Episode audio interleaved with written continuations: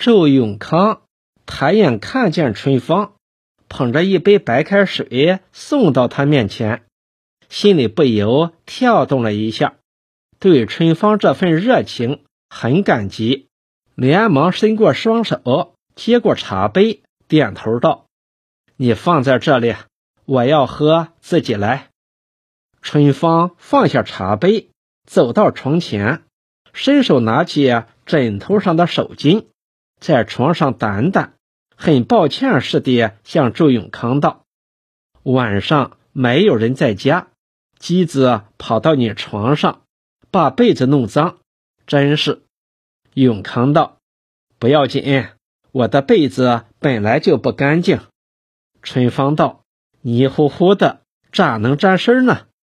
永康道：“你怕啥？我在战壕里睡过多少年了。”春芳看看他，心里想：外表看怪忠厚的，心里一定也是有打算。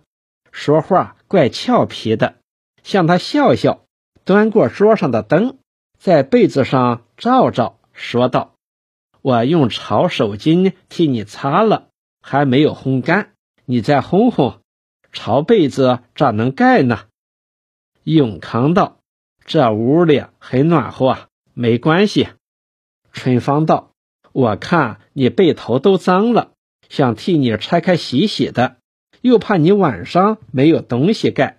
明天要是好天儿拿出去洗。”周永康本来想随便应付他几句，他就会走的。看他的话越说越多，根本没有想走的意思，反而不准备赶他走了。正好同他谈谈工作，便道：“今天下午和你谈过，要你找金花他们谈谈，把庄上会编芦席的人全部组织起来，成立一个副业生产小组，不叫生产救灾小组，怎么样？谈了没有？”春芳道：“今天晚上我们开了个会，大家都说好。”就是把全庄妇女都团到一起来，他不管。永康道：“为啥呢？”春芳道：“鸡多不生蛋呀！你想想，庄上会编芦席的青年妇女就有二十多个，有的人还有奶头孩子。要是把这些人都组织到一起来，这个吵那个闹，孩子哭，大人叫。”哪里还能搞生产嘞？还有我们几个人做的席子还不好卖，大家都来做，谁来买呢？永康感到第一个问题是很容易答复的，这是思想认识问题，也是容易解决的。可是第二个问题他就不能理解，问道：“为啥没有人买？你们不能弄到集上去卖吗？”春芳看着他。淡淡的一笑，道：“我们这里有句俗话，新来乍到摸不着锅灶，你要多住几天才能了解。在我们乡，十家有九家半会做芦席，谁还会到集上去买席子呢？”永康道：“那是我主观了。”春芳道：“不叫主观，你总朝好处想，哪有这许多容易事呢？”永康摇摇头道：“是你们脑子太呆板人是活的，一切办法总是人想出来的。你们只看到你们这个乡、这个村儿、这个庄子，就没有向远看。”春芳有点不服道：“我们乡下人小眼睛窟窿，哪有你看得远呢？”永康一听春芳的话音。便发觉自己对春芳的批评有些不切实宜，忙陪笑道：“我不是这意思，我是说啊，我们的国家到处都在建设新的工厂，开采新的矿区，建筑工地呀、粮站呀、工厂呀，都需要用芦席。你们要到外边去想办法，主动去推销。”春芳道：“说的容易。”做的难呀，永康道：“那为啥？”春芳道：“这叫文官动动嘴，武官跑断腿。你只知道这么一说，就不知道我们这地方。离城有多少路，离城这么远，交通又不方便，谁愿意跑到我们这里来买芦席呢？周永康道：“这有啥难的？他不愿意来，我们自己送上门去，不是就行了吗？”春芳觉得他越说越天真了，不禁笑道：“送上门去，一家做三十二十张芦席，送百十里路，还不够盘费钱呢。”永康天真地拍着桌子道：“问题就在这里嘛！你这是个体的生产方式吗？你这种生产方式不改变，你这些问题就是不能解决嘛！”要是大家都组织起来，有组织的、有计划的、有领导的，销路问题自然就解决了嘛。春芳还不懂他的意思，问道：“那又怎么能解决呢？”永康道：“你要是组织二十个生产小组，由乡里统一领导、统一计划，和某一个建筑工地签订好合同，他要多少？”你就做多少，做多少就送多少，你还愁啥的销路呢？春芳还是疑问道：“你知道人家要吗？”永康道：“这有啥难的？你们只要能组织起来，明天我就写一封信给你，到城里去找旭东同志。县里正在建筑面粉厂，需要芦席搭工棚。”你还可以带一车芦席去当样品，先送给他们。春芳听他如此一说，大为高兴，道：“你真的能找到出路？组织编席组容易得很了。你知道吧？在过去，一到春寒，我们这一带家家户户都在做芦席、编篮子。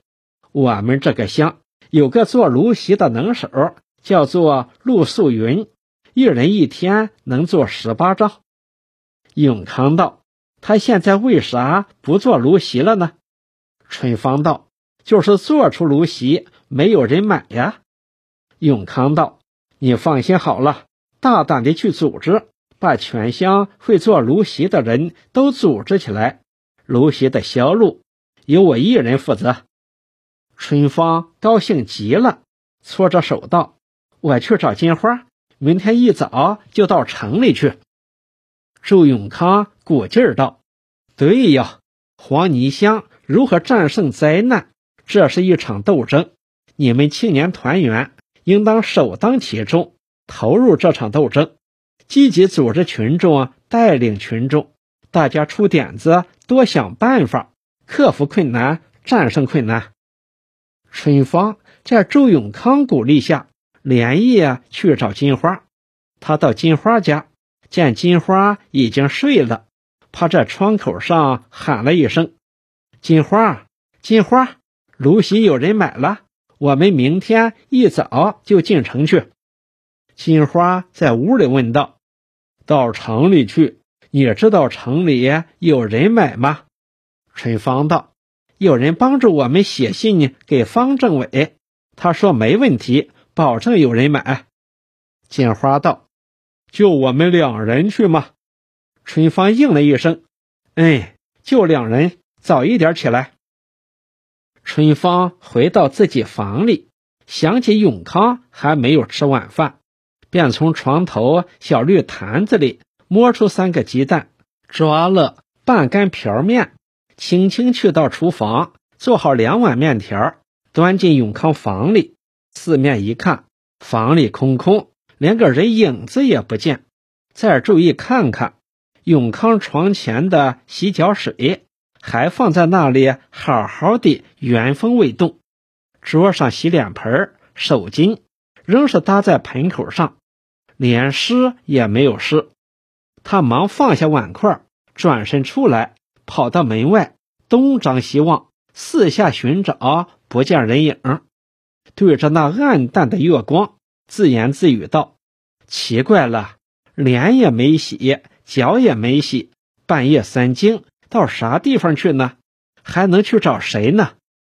不，他一进门就喊累了，说话都欠神儿，要睡觉。急忙又转身走进屋子，推开房门，两眼四下搜寻，好像永康会躲在房里似的。周永康的真实思想活动，春芳是不知道的，就连万寿年也没有觉察出来。他一进门，口口声声喊：“疲劳了，累了，要早些休息。”这些话都是假的。他有他的另外一套打算。他到农村来，今天算是正式开始工作。他还像在部队里一样。事先考虑好一套完整的计划，打算先在总支委员会上通过，大家思想一致了，便拿到群众中去实行。只要把群众引上了正确的斗争方向，灾荒便完全可以战胜，黄泥乡的落后面貌便可以迅速改变。他想的很美妙，很有把握，万万没有想到。第一次会议碰了个大钉子，失败了。他所提出的工作方针，委员们也承认是对的，但他提出不发救济粮，却遭到了全体一致的反对。他在这方面不让步，委员们根本不讨论别的问题，最后形成了哑巴会。在党的会议上发生如此重大的分歧。他还是第一次经历，他激动的心里发抖。他相信自己的看法没有错，根据自己亲眼看到一些情况，以及在县委和区委听到的上级党委指示的精神，他完全断定，当前绝不需要发多少救济粮，发的粮食越多，越引起思想混乱。当前需要的是政治思想工作，是如何把群众引上正确的斗争道路。他绝不打算放弃这条原则，他只抱怨自己太无能，连几个党总支的委员都不能说服，还做什么领导工作呢？在路上，万寿年要他提出具体的工作方法，他更加长往了。他肚里面还空空如也，能提出什么来呢？他是满怀着战斗的热情到黄泥乡来的，并且在方旭东面前大拍胸膛，保证不负党的委托，要在黄泥乡扎下根来，把工作搞好。可是现在怎么办呢？朱永康到底是个久经锻炼的战士，在战争中。他打过胜仗，也打过败仗。打败仗是最痛苦的，但是一个指挥员只能在失败面前坚毅地挺住，绝不能丧失斗志。他要克制感情上的痛苦，绝对地保持镇静。他要继续了解情况，继续新的战役。现在他正在苦心思索，总结这次会议的教训。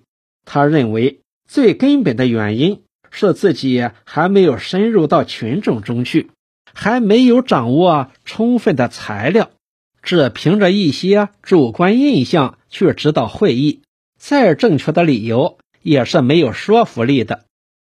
他心里像一锅滚汤在沸腾，哪里还会有疲劳的感觉？根据在会议上个人介绍的情况。黄泥乡工作落后，主要有三个原因：一是政治情况复杂，二是党团基础薄弱，三是灾情重。这是一个落后地区，但是在具体工作中反映出来的问题，不管大事小事，凡事都和任大庄有联系。因此，他决定必须立即深入到任大庄。他要投身到最前线、最困难的地方去开展工作。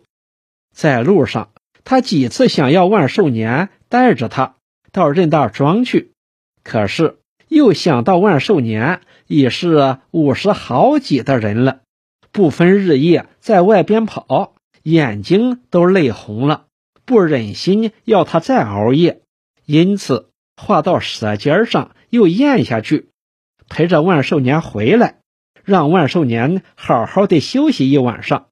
他一到家就喊累了，要早些睡觉，实际是想催万寿年早些休息，他好脱身到任大庄去。